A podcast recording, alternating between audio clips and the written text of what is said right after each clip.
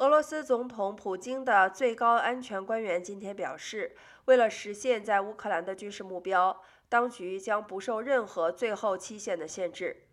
俄罗斯联邦安全会议秘书长帕特鲁舍夫接受俄罗斯辩论与时事周报访问时表示，总统设定的所有目标都将实现，无一例外，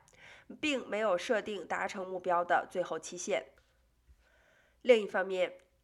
俄罗斯新闻社引述俄国国防部部长肖伊古说法报道，俄罗斯目前正在刻意放缓乌克兰的攻势，以利于当地平民的撤离。